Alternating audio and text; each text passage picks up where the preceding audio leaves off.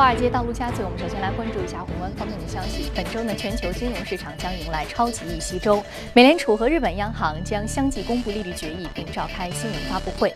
此外呢，新西兰、印尼、挪威、南非等国的央行也将宣布利率决议。目前市场普遍预期，美联储在周四凌晨结束的例会上不太可能会宣布加息。那市场还密切关注日本央行利率决议。目前呢，分析师对于日本央行会否加码量化宽松存在着争论。日本央行内部对进一步加码宽松也有很大的分歧。分析师预计，如果日本央行按兵不动，将提振日元，但是呢，日股恐怕会遭遇抛售。这个礼拜啊，全球市场最为关注的无疑是美联储的议息会议。自去年十二月份宣布首次加息以来，市场是翘首期盼第二度加息，但是到目前为止呢，却迟迟没有兑现。美联储究竟要到什么时候才会加息，已经成为了全球投资者的一颗魔心石。那接下来，让我们为大家梳理一下过去一个月以来联储官员的一系列举措，加息与否的信号或许就在其中。九月二十到二十一日，美联储将会再度召开公开市场委员会会议。此前一个月内呢，包括美联储主席耶伦在内十多位联储的高管，相继就美国的经济形势和利率政策做出表态，加息还是不加息，周三即将揭晓。备受期待的杰克逊霍尔央行行长会议上，美联储主席耶伦表示，考虑到目前美国的就业市场、经济增长和通胀水平都有所改善，最近几个月来加息的可能性进一步加强。随后，美联储副主席 Stanley Fisher 接受 CNBC 采访时，对美国经济形势给予正面评价。We want to be looking ahead when we make this decision, uh, not back. We're reasonably close to what is thought of as full employment. and uh, inflation rate this year is higher than last year's. It's still not up to two percent, but uh, it's it's been growing. 九月二日，美国公布非农就业报告，八月非农就业新增十五点一万人，不及市场预期的十八万人。领交易员看淡九月加息前景。Is it still possible for the Fed to raise the uh, the interest rates in September's meeting? I think there's zero chance for that. Um, if you listen to a lot of the Fed speak over the last two weeks, they're they're basically floating trial balloons and jawboning the market to gauge the market's reaction to hey, there's a possibility of interest rates coming. I don't think there's any chance that one will happen in September. In fact, you saw the Fed fund futures move against an interest rate increase in September after this jobs report this morning. I do think it's possible that we could still see one in in December. Uh, again, it's got to be data dependent, but I also think the Fed wants to start giving themselves a little bit of a cushion. If my thesis is correct that we're we're very long in the cycle, the economic cycle here, and we could have some trouble down the road in 2017. They want to have a little bit of room on interest rates and, and traditional monetary policy so that they could pull that back if they need to if we start to hit a weak spot here in the U.S. economy. So I think again, September's off, December's still a possibility. 即便经济数据不及预期，多位联储官员依旧为年内加息加码。波士顿联储主席 Eric Rosenberry 表示，美联储在加息问题上犹豫不决，等待时间越久，面临的风险可能就越大。 旧金山联储主席约翰威廉姆斯表示，九月加息的可能性依然存在。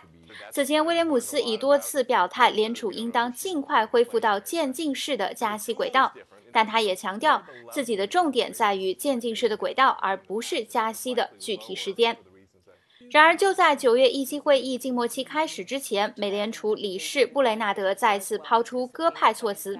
他认为，美联储应当继续保持宽松货币政策，加息节奏不宜过快。Well, I think the uh, Fed very much wants to preserve the possibility of a rate hike by year end 2016. Of course, whether or not that actually happens depends upon a host of other factors. And I think it's quite amazing uh, that the uh, equity market has become just so sensitive to the possibility of only a minor hiking of federal funds from a very low level. That is telling me that the earnings fundamentals that govern equity prices in the United States are not that strong. And moreover, I, think the other t- uh, warning here would be that the equity market is concerned about the ability of emerging market countries, emerging market financial markets, uh, to handle a somewhat higher Fed funds rate. 芝加哥商品交易所的美联储观察工具显示，截至上周五，交易员预测本周会议上加息的概率仅为百分之十二。 年底前加息的概率约为百分之五十三。第一财经记者葛维尔、申宇峰，美国纽约报道。资金流向监测机构 EPFR 最新公布的周度报告显示，在截止一月十三号的上周，全球货币市场基金净吸金二百四十亿美元，全球债券基金净吸金二十亿美元，全球股票基金则是净流出一百一十亿美元。其中呢，美国股基是失血的重灾区。市场专项欧洲。为期一天的欧盟非正式峰会呢，十六号晚闭幕。与会的欧盟及欧盟二十七国领导人达成为期六个月的工作路线图，在防务、移民、反恐、经济等方面提出纲领性的目标及措施。欧盟表示呢，欧盟将会在未来六个月内细化和实施路线图所提及的相关措施，确保在明年三月纪念罗马条约签署六十周年之时圆满完成该路线图，为欧盟打造更好的共同未来。日本内阁府十六号发布九月份的月度经济报告，对于国内景气程度连续六个月维持近期显弱，但是仍然在平稳恢复的基本判断。在这份报告当中，内阁府对于个人消费的判断，从消费意愿的停滞大体持平调高至总体看来是稳定运行。调高的主要原因呢，是因为熊本地震和轻型汽车燃效造假问题大幅下降的汽车销售恢复。不过呢，内阁府也指出，目前的恢复状况还不持续，消费仍然乏力。就日本的经济前景，报告指出，就业和收入环境持续改善，各项政策也产生了效果，可以期待经济迈向缓慢恢复。但是海外经济呈现出弱势，日本经济也有被拖累的风险。好，刚刚我们浏览完了宏观方面的消息，接下来我们再来关注一下美股三大指数的变化。我们具体来看一下美股三大指数呢，在上周五收盘的时候是出现了全线下挫的走势。道琼斯工业平均指数下跌百分之零点四九，纳斯达克综合指数下挫百分之零点一二，而标普百指数的跌幅是百分之零点三八。好，接下来马上关注到的是第一财经驻纽约记者葛维尔在收盘之后。给我们好，刚刚我们看到格尔在给我们发回的报告当中呢，有提及目前的市场最为关注的，其实是美联储的相关的议息会议最终可能去释放出的一个信号。那么在今天节目当中呢，我们首先将会和大家聊一聊苹果方面的话题。那么在此之前，我们还将来说一下啊，本周全球金融市场将会迎来的超级议息周啊，会给我们整个市场带来什么样的一个消息面的信号？马上进入到今天的节目。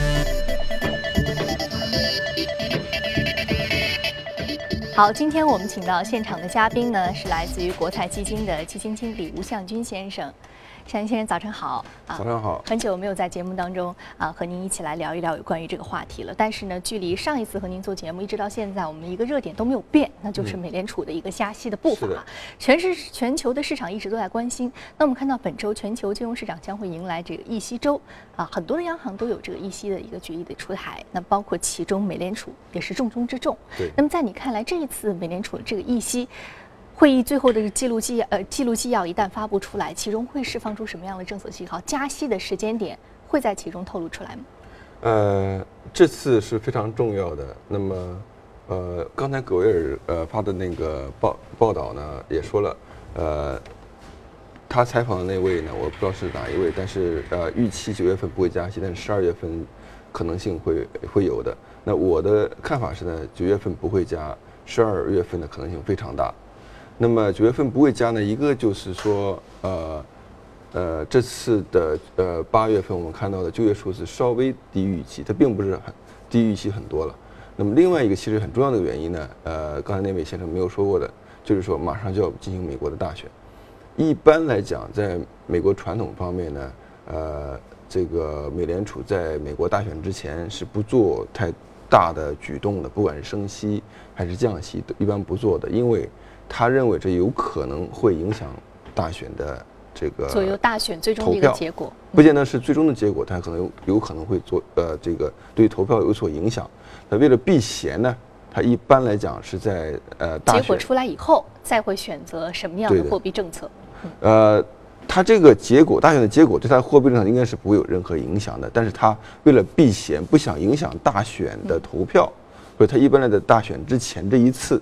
它是按一般都是按兵不动的，所以说，因为这次大选非常非常重要嘛，那么我认为呃是不会进行任何动作的。那么，但是十二月份我为什么认为它的可能性非常的大呢？就是说，它呃美国的现在就业基本上进入了呃充分就业，因为现在百分之四左右的失业率嘛，也相当的低了，在历史上来看都非常的低。那么，呃，而且它现在的通货膨胀也在不断的上升，也，接近了百分之二这样一个非常重要的一个线。那么，呃，如果一旦达到百分之二的话，美联储就会不是说是否加息的问题，而是一定是加息，而且一定加息，而且每次都要加，这是它的必定的要做法。所以说呢，他为了给自己一点。这样一个空间的话，我觉得它不会等到百分之二的价格。嗯，所以说它是要留出一个缓冲的空间。虽然充分就业指数没有达到百分之二，但是我依然是要加息，给市场一个提前的一个预期量啊。但是回到刚刚你说到的一个话题，就是说，无论是特朗普当选还是 Hillary 当选，你认为对于美联储的加息政策都不会有任何的影响？为什么？呃，因为从呃历史上来看的话呢，不管是共和党、民主党当选，对于国内的经济政策。影响都是比较小的。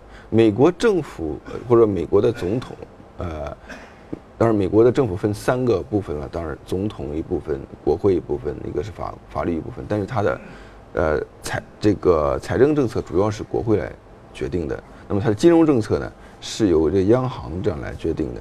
那么，呃，国内的经济政策呢？呃，总统影响是比较小，主要是对外政策，国呃这个总统的影响比较大一点。那么从历史上来看呢，呃，这个美国总统当选以后，对于他的央行的走呃这个动作，它的影响是非常非常小的。但这次呢，其实有所不同。我并不是认为呃这次影呃大选结果对于美国的央行有什么样影响，因为呃这一次有一个 Donald Trump 是一个。呃，可以说在美国历史上非常少见的一个候选人。那么，如果他当选以后，呃，我个人认为呢，这个美国的经济和金融政策呢，或者它的这个股市走势，很大的不确定性，都会有非常大的不确定性。对。那其实这样的不确定性对于美联储加息来说，其实一个比较大的一个风险因素的影响。呃，所以说，如果说当创现在大家都认为当创不会上台。呃，但是这种可能性总是存在的，就好像呃，我们上次说呃，英国会不会退欧，当时是大家都不认为会发生的事情，结果发生了。那么，当当 Trump 如果说真的会上台的话呢，我觉得美国的股市或者说受到一个非常大的冲击的。那么，会不会影响到他的呃美联储的动作，这个很不好说。嗯，所以说。首先，资本市场冲击是一定的啊。如果说是特朗普这个相对而言比较非主流的候选人当选的话，但是会不会对于美联储的货币政策产生影响，这个倒不一定。对啊，好，我们说到是资本市场和整个的这个货币市场的这个货币政策的制定呢，我们可能还是要分开来看啊。那接下来我们再来说一个现在依然是比较让大家觉得呃很有趣的一个话题，就是 iPhone 七的一个销售。对，我们说它的股价上涨了百分之十二之多啊，而且销量虽然没有出现。之前啊，之前出现那么大的一个呃上涨的这样一个势头，那在你看来，像这样的一个市场的这样的一个情况，呃，你怎么看？目前像这只个股的一个最基本的一个情况。呃，iPhone 七出来之前呢，大家讨论非常的多了，而且有一段时间苹果的股价呢也下跌比较多。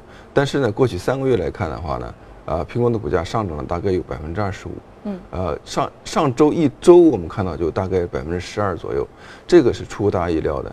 那么这里面有两个事情，就是说虽然 iPhone 七不是，呃，特别的呃超越大家预期，没有什么特别的呃革命性的这种呃事情发生。所以说现现在的一个情况就是说，虽然没有革命性的这样一个畸形的改革，但是它已经是救了这样一个苹果的股价从前期的一个低位往上拉了很多。但除了苹果本身它自身的这样一个市场的持续市场占有率的一个增值之外，可能更重要的是它一个竞争对手的一个情况出现了一些问题，掉了一些链子，可以这么说，嗯，呃，使得苹果短期有一个比较好的一个表现啊。那这个话题呢，我们在稍后的这个板块当中将继续来重点的聊一聊苹果个股的话题以及苹果产业链的话题。那接下来我们再来关注到的是各业领涨的板块和个股分别是什么？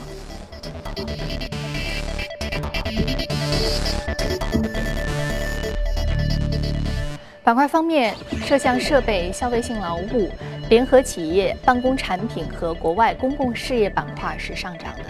我们再来看到的是个股方面，个股方面来自于油气、医疗、生物科技、医院和医药生产相关板块的个股是领涨的。我们今天要说到的是医院板块，Community Health System Incorporation 上涨幅度百分之十五点七三，然后目前的价格是十二点二九美元每股。那我们现在来说一说这个医院板块的个股啊。嗯，这个公司是个其实很有意思的公司，在过去几年呢，经常呃进入大家的这个视野当中，呃，而且经常有这个 headline 呢，都就都有它的。那么这个公司做什么？它是做医院的这个，而且是指大病医疗的这么一个医院。美国的医院呢，呃，一般来讲呢，不不不不见得是动手术什么，它主要是做这个医疗呃之后的这么一个住院的这么个过程的。那么他说是一个治疗的过程。那么，呃，这个公司在过去十几年呢，在不停的兼并兼很多其他的小的，呃，这样的医院呢，结果变成个比较大的医院。但是出现什么事情呢？就是说，它兼并之后啊，运行不太好。他为了呃兼，有些时候他为了兼并而兼并，为了长大而长大，而且呢，他在这个也是迫于这个股价的压力吧。那么兼并，当然在过去几年呢，这个兼并是个好好的现象。那么尤其在医疗行业呢。呃，都有很多的这个业绩压力要兼并。如果他不被他不兼并别人的话，可能被别人兼并。但是呢，他在这个为了 meet number，什么叫 meet number 呢就是说，呃，就是每个季度啊，每年都有一些这个市场预期。他为了达到这个市场预期呢，就他他的就有点强求自己。强求什么意思呢？就比方说他的呃，最近有很多的呃这个法律的诉讼，包括他对保险公司啊有这种呃。就是要价过过高，或者是这个呃，对于政府的这种呃这个医疗保险，这政府美国政府也有医疗保险的，就像中国的这个医保这种呢，就是这个可能是账单记得太多了，那么这个叫 overcharge 的要要价过高，还有包括他的这个工会呢也诉讼他说这个这个工作的这个压力太大，所以说呢各个方面呢他都没有 handle 特别好。那么我们看到，从去年开始的它的呃股价其实下跌的非常的多，大概百分之四十左右。这跟它不同的这样的一些法律诉讼呢有很大的关系，而且它也不在不断的自己的把自己的呃一部分的这些呃这个 hospital 它的医院呢再卖掉，卖给其他的公司。那么最近呢，呃呃，我看到呢，就是上周五呢也有消息指出呢，他可能要把自己卖掉。嗯，就是他经营的情况实在太差，可能就是因为拼。并吞了太多的这样相关产业类的公司，以至于自己可能财政方面还有这管理方面可能有点力不从心，是这样，所以自己已经处于一个被收购的状态。对，就是呃，那么这个情况呢，其实也是一个好事，就是说也给大家一个反面的一个例子，就是说，并在一个成长的一个行业当中，在一个呃大家都觉得呃兼并重组是一个好事的一个行业当中，发生了很多也有不好的事情发生，这跟公这个公司的管理能力有很大的关系。那么这个现象其实我们也呃在各个国家各个市场都会都会见到，并不是说你去接买这个呃好买别的公司长大就是一个好事情。嗯，所以说我们看到有的时候做事情不能太着急。是的。其次很重要的就是说规模体量并不代表一切。啊，更重要的是可以说。呃，可以做到，就是说，一个公司它自己力所能及的事情，是在能够兼并收购的前提啊，这个情况之下，前提是它可以把自己的经营管理做到游刃有余，所以说才能够进行这样的一个并购啊。因为它所涉及到的这个板块，其实说包括其实医疗这样一个呃大的行业下面有很多的细分的这个子板块啊，其涉及的子板块，如果说触角太多的话，业务面太广的话，可能。我们说网撒的太大，可能收网就比较的难了。对的，嗯，所以说在这个企业兼并收购，尤其是这样的一个重组收购的过程当中，很多的一些细节的考量都是非常重要的，对于公司本身的一个表现也是有比较大的一个影响。但是我们看到隔夜它的股价还是出现了一个异动的，就是因为它宣布呢要把自己卖掉。嗯，那么这一般卖把它卖掉的时候呢，呃，股价都会一个上涨，因为别人要出价买它嘛，要高于市价才能买它。嗯。好的，非常感谢这时段向宁先生的点评。这里是正在直播的，从华尔街到陆家嘴。那接下来我们进一段广告，广告回来继续接着聊。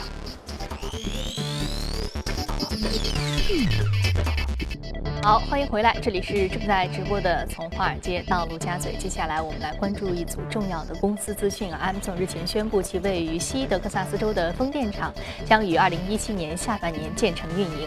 该工厂拥有超过100台的风力涡轮机组，年发电量达到100万兆瓦时，呢是 Amazon 旗下最大的可再生能源的项目。Amazon 还在美国的印第安纳州、北卡罗来纳州、俄亥俄和弗吉尼亚州建设风力和太阳能的发电厂。为 Amazon 网络服务的云数据中心提供电力。那我们看到 Amazon 的业务范围是越来越广，它越来越转型成一个。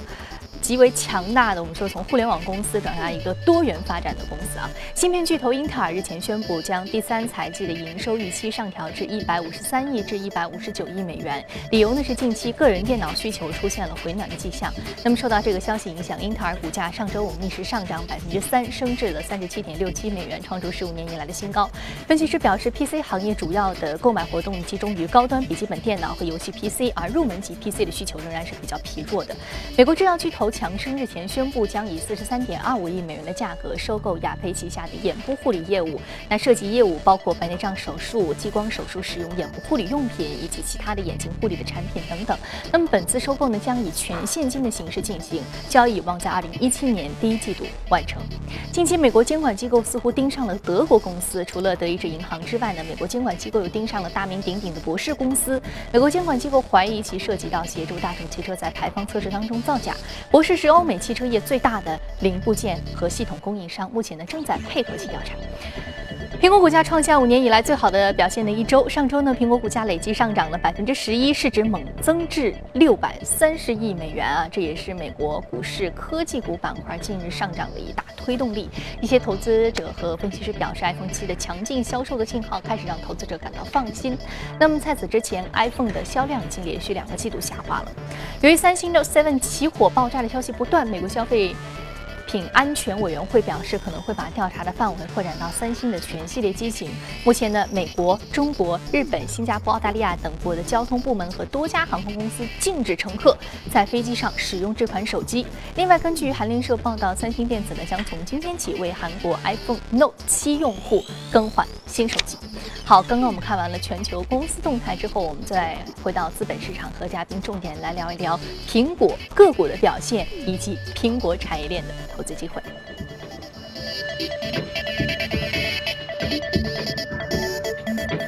我们先来说苹果科技啊，是下跌百分之零点五六，微幅的一个调整。另外我们要说的是三星电子科技板块上涨幅度百分之四点二三，哎，这个市场很有意思啊。苹果现在是微幅一个调整，三星是上涨了百分之四。但是上周五呢，因为跌太多，所以有一个反弹。我们说三星是有一点点，哎，在这个苹果发布 iPhone 七的一个档口啊，出现了这个手机爆炸事件，啊，是给苹果的销量一个神助攻。是是，绝对是这样子。那么苹果，我们刚才也稍微聊了一下，就是苹果呢，虽然这个 iPhone 七呢，呃，没有说呃超过大家预期，甚至有有有些微微的低于预期，但是呢，苹果这个 iPhone 呢，仍仍然是。全球最好的手机，这个是毋庸置疑的，而且它它对手呢也在慢慢的掉队。那像我们刚才说的，三星在最最重要的时间，啊，大家都给它的 Note 七有寄予厚望的时候呢，掉了链子。而且很重要的是什么呢？就是呃，像大家都说，哦，华为不错呀，华为这个呃在中国卖的很好，对吧？而且现在华为手机这个各方面的都都挺好的。但是华为呢，在欧美是大多数国家是不能卖的，那么是因为知识产权的原因，不能卖。所以说呢，呃，原来在欧美的这个手机的生产，像诺基亚呀、像摩托罗拉、像什么 LG 啊、像 HTC 啊，都慢慢掉队。那么最大的竞争对手呢，就是三星。就是三星。呃，三星这次一下子在这个关键的档口一下掉队的话呢，苹果就一家独大了。当然不能说三星以后就完全就就掉了，就掉下去了。显然这个负面的影响是比较大的。我们说手机的选择，我们知道像特斯拉，它也之前出过一些。呃，相对而言不太安全的自动驾驶事件，但是汽车的购买的这个更新换代的速度和手机是不一样的，手机相对更新换代速度更快，所以在挑选和它这个销销售的这个增长这方面，可能风吹草动的一些消息面的因素，可能就决定了一个消费者他的购买行为。是的呀，因为而且现在大家呃在坐飞机到处旅行的这个事情很多的，突然之间。这个航航空公司不让你拿这个啊呃 Note Seven，不让你拿三星的最最好的手机上飞机，这是很大的一个冲击。那么呃而且呢，现在正好是 iPhone 呢一般大家呃换手机是两年一次，在在美国吧？为什么呢？就是它的呃免费合约或者说它这个呃电信公司的合约一般都是两年的。那现在也是非常要这个坎儿的这个时间。那么这个时间的话，呃，iPhone 的新手机确实也是不错，有个这个呃这个两个摄像头的这个 feature，而且现在也很大啊。那么呃，而且它的现在这个 CPU 确实也是全球最好的 CPU，速度也是最快的。那么在这种情况下呢，iPhone 的手机大卖呢，也是呃是一个 surprise。呃，我们看到呃，当然刚刚卖了不到一周嘛，那么现在这个数字也没有出来。现在的这个各方面网站和这个电信公司的现在这个呃发布的一些消息来看的话呢，这次卖的是相当的好。呃，我上周也特意到呃中国大陆的苹果网站去登录，上不去。登不上去，那么也是相当说明访问量已经非常大。对，在大陆的销量也是非常的好。嗯，我们说到苹果它本身这个目前的一个非常良好的一个市场表现，有一些天时地利人和的因素在其中啊。本身这个机型还是有一些突破和亮点的。那其次呢，由于它一些竞争对手的一个逐渐的衰落和。最主要竞争对手在关键时刻出现了一些技术问题，还有出现了一些使消费者信心往下走的这样的一个问题啊。那其实我们看到有关于这个苹果产业链的相关的情况呢，其实也有很多值得挖掘的部分。今天由于时间关系呢，我们可能在以后的节目当中再和大家来一一分享。好，这里是正在直播的《从华尔街到陆家嘴》，非常感谢今天向军先生的精彩解读啊！今天播出的内容你可以通过我们的官方微信公众号“第一财经资讯”查看。另外，你有什么样的意见和建议，可以通过微信留言，也欢迎您到。荔枝和喜马电台搜索“第一财经”进行收听。节目最后，我们来关注一下，继飞来之后呢，罗塞塔彗星探测器也要和地球说再见了。一颗滑向太阳系外缘的彗星将成为罗塞塔的最后安息之地。